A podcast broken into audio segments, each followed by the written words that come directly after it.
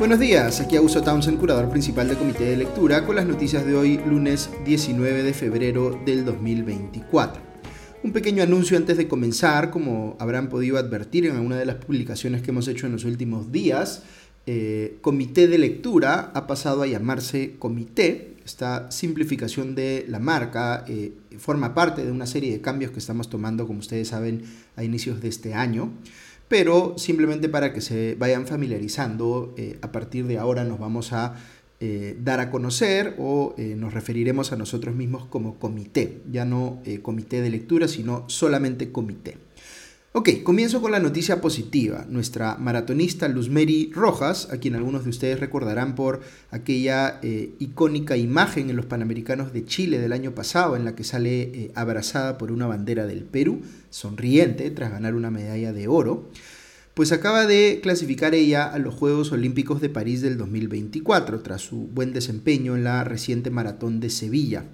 Ya son cuatro los maratonistas peruanos clasificados a París 2024, además de Luzmeri están Gladys Tejada, Cristian Pacheco y Giovanna de la Cruz, a quien tuve el privilegio de conocer hace algunos meses en Huancayo y me explicó lo increíblemente rigurosa que es la vida de un maratonista de alto nivel. Ojalá les vaya extraordinario a los cuatro que son dignos representantes del país.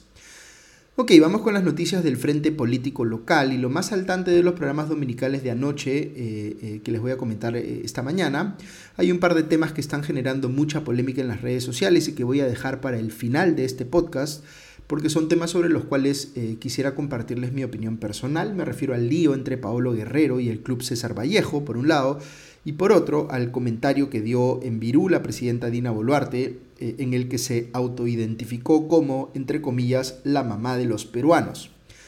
Pero antes de llegar a eso empiezo hablándoles de otro Boluarte, Nicanor, el hermano de la presidenta. Un reportaje en punto final mostró nuevos casos de personas allegadas a este eh, personaje que eh, lograron contratos con el Ministerio de Desarrollo e Inclusión Social, el MIDIS, cuando esta cartera estaba en manos de Dina Boluarte. Se trata de Arturo eh, Miranda Blanco, eh, de Nilson Leo Torres, eh, Enrique Vilches Vilches y Genoveva Correa Bizalot, todos compañeros de Nicanor Boluarte cuando este fue gerente general de Sensico, el Servicio Nacional de Capacitación para la Industria de la Construcción, entre el 2017 y el 2018, según recuerda RPP. De hecho, uno de ellos, Enrique Vilches, ha pasado a ser hoy por hoy secretario general de la presidencia de Dina Boluarte. En el caso de Denilson Leo, este obtuvo eh, entre el 2021 y el 2023 10 contratos de asesoramiento con el MIDIS por 246 mil soles en total.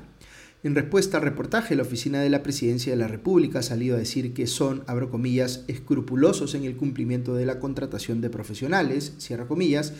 mientras que el MIDIS ha descartado cualquier tipo de injerencia por parte del hermano de la presidenta en esas contrataciones.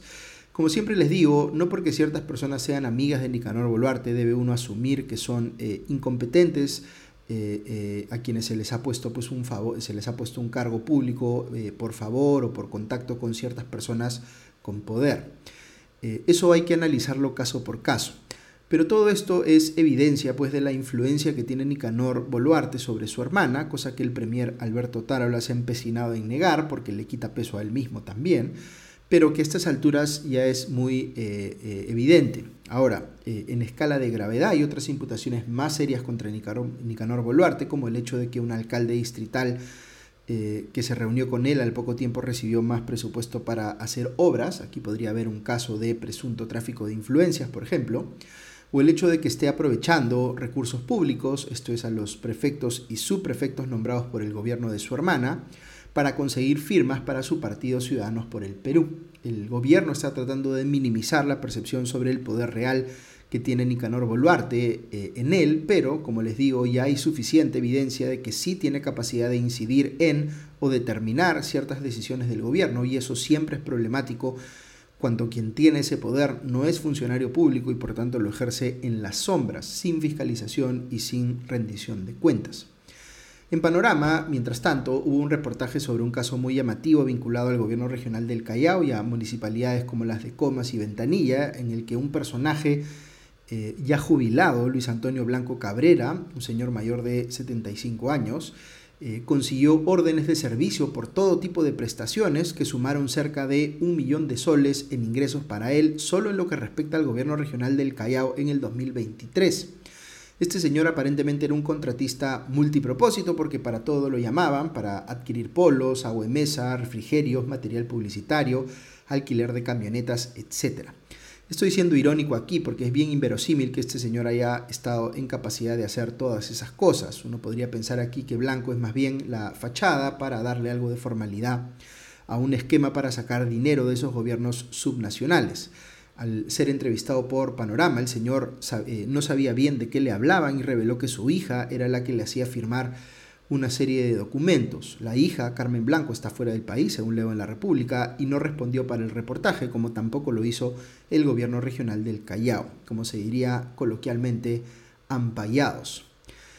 Vuelvo al tema de las declaraciones del ex asesor del Ministerio Público, Jaime Villanueva, que han sido pues la comidilla de los medios en los últimos días. Siguen revelándose detalles de su testimonio que es importante analizar. Por ejemplo, según un reportaje de Cuarto Poder, Villanueva señaló que su ex jefa, la suspendida fiscal de la Nación Patricia Benavides,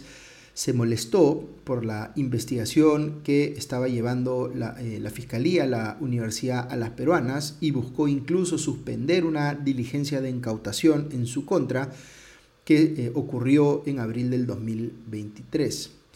¿Por qué era problemático esto para Patricia Benavides? Según da a entender el reportaje, porque esto iba a generar molestia en el Fujimorismo por tratarse del negocio familiar del ex secretario general de ese partido, Joaquín Ramírez. Finalmente terminó incautándose activos de la universidad por cerca de mil millones de dólares. El abogado de alas peruanas dice que lo que en realidad quería la Fiscalía o Rafael Vela en particular era buscar la tesis de Patricia Benavides, que es otro tema, digamos, que ha, estado, o ha generado bastante controversia en eh, la discusión pública.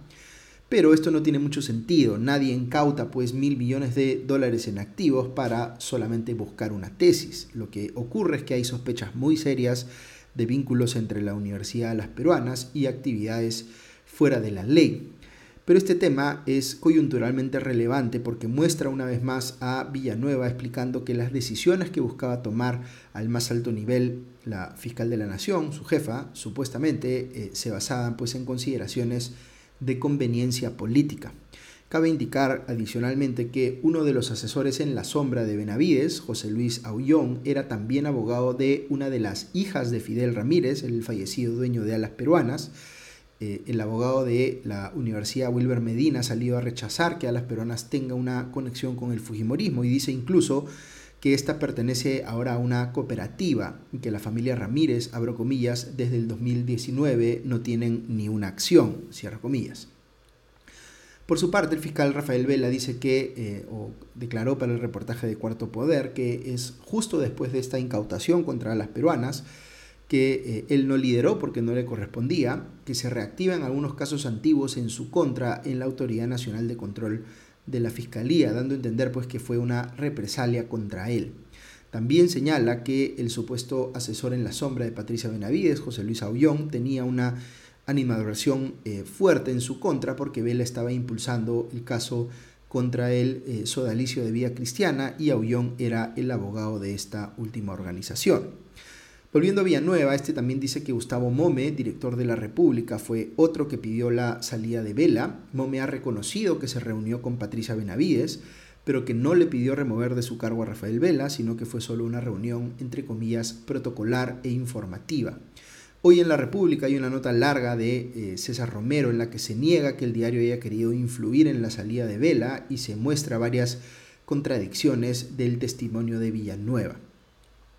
Villanueva también dice que Patricia Benavides estaba fastidiada con la fiscal especial Marita Barreto porque su protagonismo en el caso contra Sada Goray estaba opacando a la propia Benavides y por eso el equipo de esta última, según Villanueva, filtró información crítica de Barreto a la prensa, concretamente a Beto Ortiz. Villanueva mismo dice que le entregó esta información a Beto Ortiz, pero el periodista eh, lo niega. Otro tema vinculado a Patricia Benavides es que, según un reportaje de Punto Final, el abogado Rudy Agüedo eh, del Castillo, que el equipo especial contra la corrupción en el poder, EFICOP, considera que era parte de la presunta organización criminal de Benavides, eh, pues consiguió dos órdenes de servicio por 72 mil soles en total con el MIDIS cuando Boluarte era ministra eh, y de varios miles de soles más con la PCM en la época de Pedro Castillo y también en la época de Dina Boluarte, tanto con la PCM con, como con la presidencia de la República. Eh, entonces se está eh, investigando aquí o hay razones para querer entender aquí eh, cuál era la vinculación que tenía este personaje, que por, por, lo demás la Fiscalía considera, como les digo, que es parte de la organización criminal presunta que lideraría la ex fiscal o la suspendida fiscal de la Nación Patricia Benavides. Otro tema que ha estado muy fuerte en los medios durante el fin de semana es el caso del expresidente Martín Vizcarra. El comercio sacó un informe bien completo de todos los colaboradores eficaces y testigos reservados que están incriminando de una u otra manera a Vizcarra. Uno de esos colaboradores eficaces ha dicho, por ejemplo, que Vizcarra buscó y logró cambiar el reglamento de la ley de contrataciones para favorecer a empresas constructoras chinas poniendo un requisito de solvencia económica que supuestamente no podían cumplir las empresas locales. Recordemos que fue justamente una empresa china, Gesouba, la que se consorció con las empresas de la familia Pasapera para eh, ganar licitaciones en provías descentralizado eh, en la época de Martín Vizcarra y que éstas habrían pagado, según han declarado algunos colaboradores eficaces, eh, sobornos estimados en 3.5% del monto adjudicado. Eh, el ex ministro de Economía, Carlos Oliva, quien firmó ese cambio en el reglamento de la ley de contrataciones, negó que esto se haya hecho para, entre comillas, direccionar licitaciones y que el referido requisito nuevo era, además, facultativo. Otra cosa que se ha conocido respecto de Vizcarra, a partir de otro reportaje de Punto Final, es que un suboficial de la policía de nombre Manuel Zambrano, quien estaba a cargo del resguardo del expresidente, era quien le filtraba información sobre los avances de la investigación de los intocables de la corrupción a través de Hugo Misat, que era amigo en común de ambos. Eh, lo hizo, por ejemplo, el mes pasado para alertar a Vizcarra de que estaban tras sus pasos. Hay evidencia corroborable de eso porque el teléfono de Misat estaba sometido a una interpretación legal, eh, interceptación, perdón, legal dictada por el juez Jorge Chávez Tamariz, así que ahí hay eh, evidencia eh, eh, de un audio que se ha obtenido, como les digo, válidamente porque estaba, eh, digamos, mandado por un juez. Ok, hasta aquí las noticias de hoy, pero si quieren escuchar unos minutos más, quisiera compartirles dos comentarios personales sobre los temas que les mencioné al inicio del podcast. el primero tiene que ver con la telenovela que se ha armado en torno a si Paolo Guerrero va a jugar en el club César Vallejo o no. Como sabemos, el goleador nacional ha pedido que le rescindan el contrato porque apenas se dio a conocer que había fichado por ese club, su madre, Petronila González, eh, recibió un mensaje de un presunto extorsionador amenazándola con tomar represalias, ahora que iban a estar en Trujillo, si es que no accedían a hacer lo que este eh, individuo pedía. Creo que hay mucha gente que le tiene tanto aprecio a Paolo Guerrero, por lo que indudablemente ha significado para el fútbol peruano, que pierde eh, el sentido de objetividad cuando se trata de evaluar su comportamiento. En este caso, que yo haya podido ver, la posición legalmente más sólida la tiene el club, si en efecto Guerrero estampó su firma en el contrato y este contemplaba pues una penalidad por eh, rescindirlo. Eh, el futbolista dice que todavía no le han pagado ni un sol, así que él no entiende por qué el club no quiere hacer como si el contrato pues nunca hubiese sido firmado.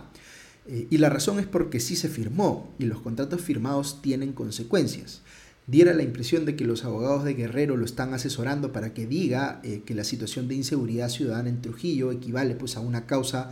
de fuerza mayor que le permitiría resolver el contrato, pero eso no tiene sentido de aceptarse. Cualquier persona que tuviera un contrato en Trujillo, no solo vinculado a jugar fútbol, sino cualquier otra cosa, podría forzar unilateralmente su resolución, eh, eh, amparándose en la eh, supuesta fuerza mayor que es la situación de inseguridad en esa ciudad.